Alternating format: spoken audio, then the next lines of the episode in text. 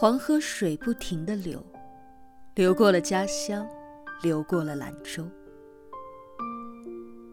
很多的民谣都在歌唱着兰州，歌唱着这一座京城。还记得上大学时，同宿舍的外地朋友提到兰州的第一印象就是无边无际的黄沙戈壁，人们出行骑骆驼，民风彪悍，气候干燥等等。每次听到的时候，都是无奈的一笑，为兰州在外人眼中的扭曲形象而感到委屈。直到宋冬野的《董小姐》红遍了大江南北，那一句“陌生的人，请给我一支兰州”，也被无数人所记住。而很多外地人对于兰州的向往和情怀，大概也就从那个时候开始。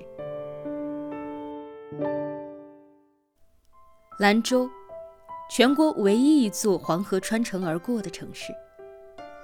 市区里，黄河犹如一条锦带。蜿蜒东去，依托黄河两岸风光和名胜古迹新建的百里黄河风情线，如同是镶嵌在锦带上的一串明珠。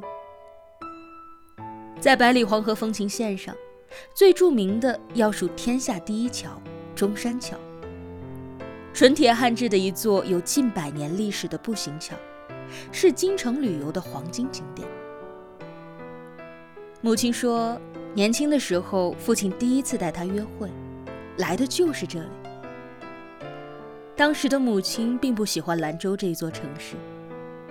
来自于西安的她，觉得兰州太过于干燥，黄河水也过于浑浊，看起来土苍苍的，不如自己的家乡湿润美好。但当他站在桥上，隔栏观望着滚滚的黄河水，第一次。在心里怦然涌起了一丝淡淡的不舍。这从巴颜喀拉山脉涓涓汇聚的浑浊水流，不远万里的向着遥远的大海，蜿蜒曲折着，一分一秒不肯停下追逐的脚步，又在年年月月日日当中，分分秒秒的滋润着华夏儿女生生不息的脊梁。就如同那个时候的父亲。明知道母亲可能不会留在他的身边，但依然无微不至地对母亲好，用不计回报的爱来留住母亲。那是母亲第一次对父亲、对兰州这座城市动了情。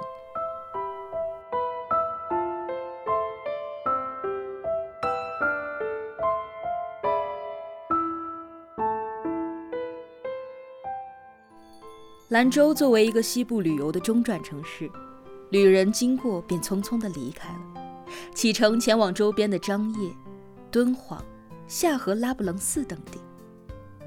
其实，兰州也有着它的魅力和不为人知的美丽。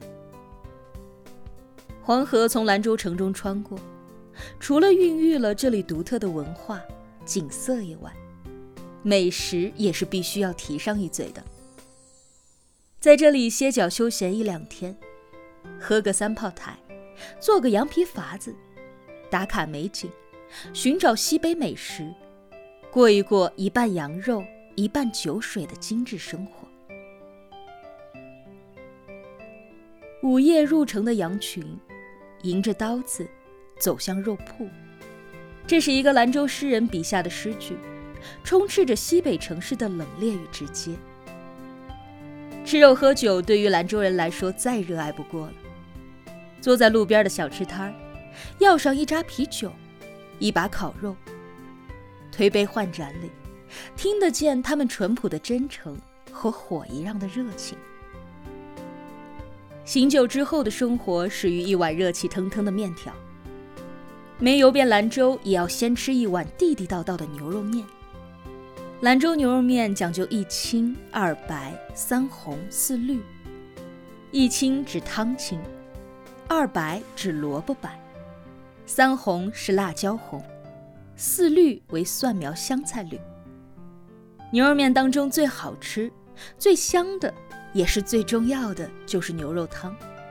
牛肉汤是由秘制的配方和牛肉在高压锅中熬制而成的，而面条按照粗细。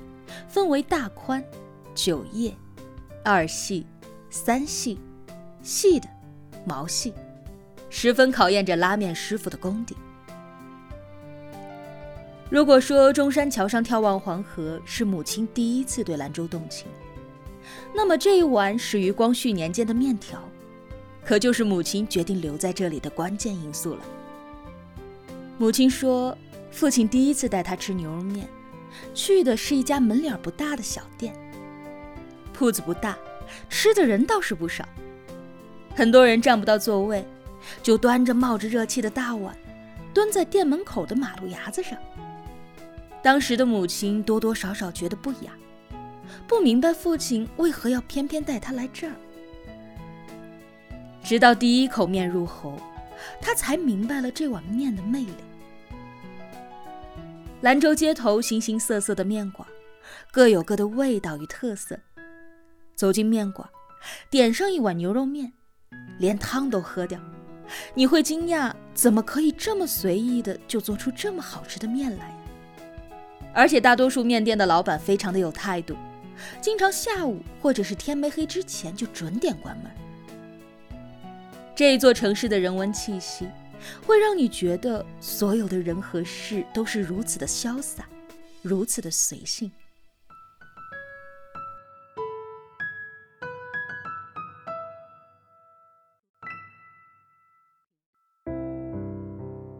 母亲就这样跟随父亲留在了兰州这座城市，共同打拼，生儿育女。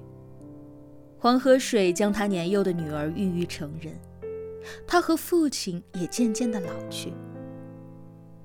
每每带他出去旅游，他总是感叹其他城市的美好。我说不如挑一个地方定居算了，他却说不行不行，缺了那碗牛肉面啊，我得馋死。而且啊，你还别说，以前总嫌弃兰州没个绿色，每年一到春天就是沙尘暴。但是为了那条河，为了那碗面，为了那个人，我就那么毅然决然地留下来了。这几年兰州发展好了，建设的好，规划的好，空气质量也一年比一年适宜居住。但是啊，我反倒还总是想念以前那个土苍苍的兰州了，因为那个兰州啊，不仅是我的家乡，还是我的青春啊。